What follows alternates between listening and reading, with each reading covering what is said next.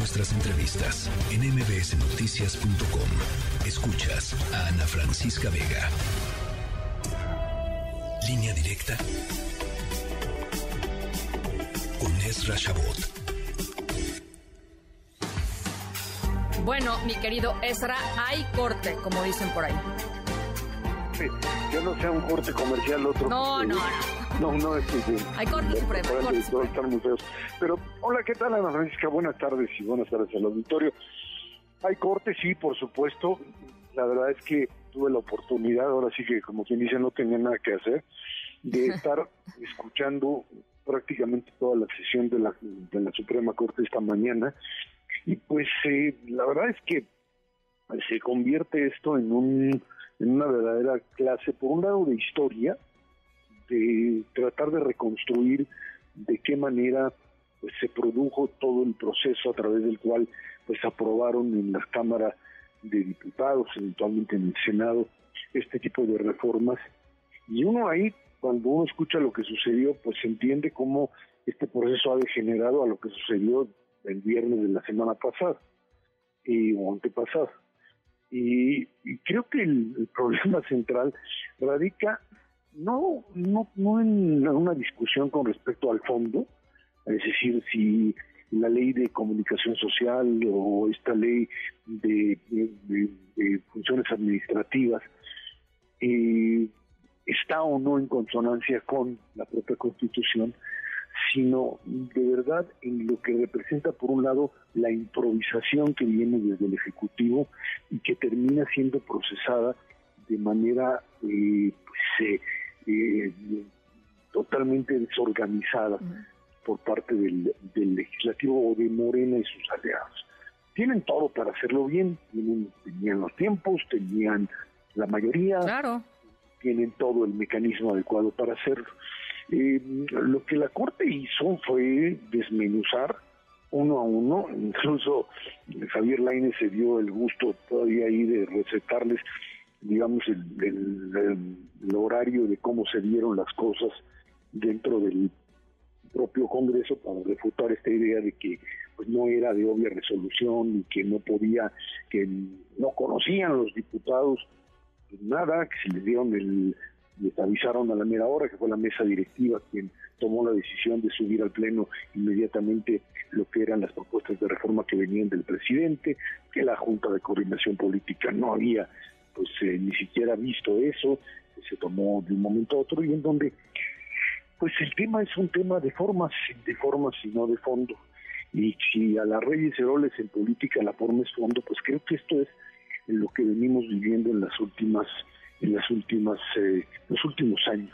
Una una destrucción o una degeneración del de la forma de la forma en la que se hacen las cosas.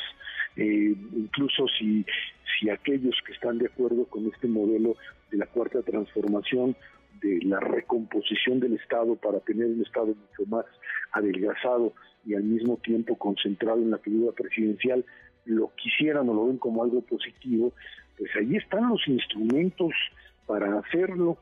Uno, por un lado, pues, eh, las mayorías que tienen, incluso el poder de elaborar leyes que traten de pues evitar chocar contra la Constitución, darle más o menos la vuelta o volverla lo más complejo posible para que en una de esas aquellos ministros que pues tienen cierta cercanía con el propio gobierno no se pongan a ser vestiburos a la hora de tener que justificar su votación. Pero esto pues no, no se es, es una votación de 9-2 en donde pues lo que queda claro es que es imposible para una corte pues asumir un tipo de proceso que no está justificado a partir de lo que es el desconocimiento de la teoría legislativa y a partir de mañana pues vamos a ver esta, este choque brutal del presidente condenándolos. Ya, hemos, hemos visto algunas reacciones de Adán Augusto, el secretario de Gobernación, que bueno, pues no está en campaña también, de llevar esto al, al ámbito de los conservadores y hablar del plan del plan C, de que ahora lo importante es ir y votar todos en contra de ellos para poder continuar esto. En bloque, en bloque, ¿no? O sea, que todos los votos sean para Morena, ¿no? no. Está bien, ¿no? Que me parece que es una estrategia política adecuada, se vale, pero el problema no es ese, o sea, perdón, pero el problema no es, o sea, la Suprema Corte no es una oposición, no es la oposición. La Suprema Corte, y, tratando un poco Pues de sí, pues sí, responder a pues lo sí. que la Consejería Jurídica de la Presidencia plantea y me parece en forma total y absolutamente equivocada, pues no, no es un poder que fue elegido para votar con respecto a si está de acuerdo o no en las leyes. Ese no es Así su es. papel. Su papel es ver si el fondo y la forma en la que se aprobaron están o están adecuados a la propia Constitución. Ese Bien. es su papel. A eso se dedican y por Ve- eso es que tienen que actuar. en veremos mañana qué dice el presidente No, López bueno. Obrador, este ya ya lo veremos, Ya. este y ya, y Ya. ya lo y ya lo comentaremos.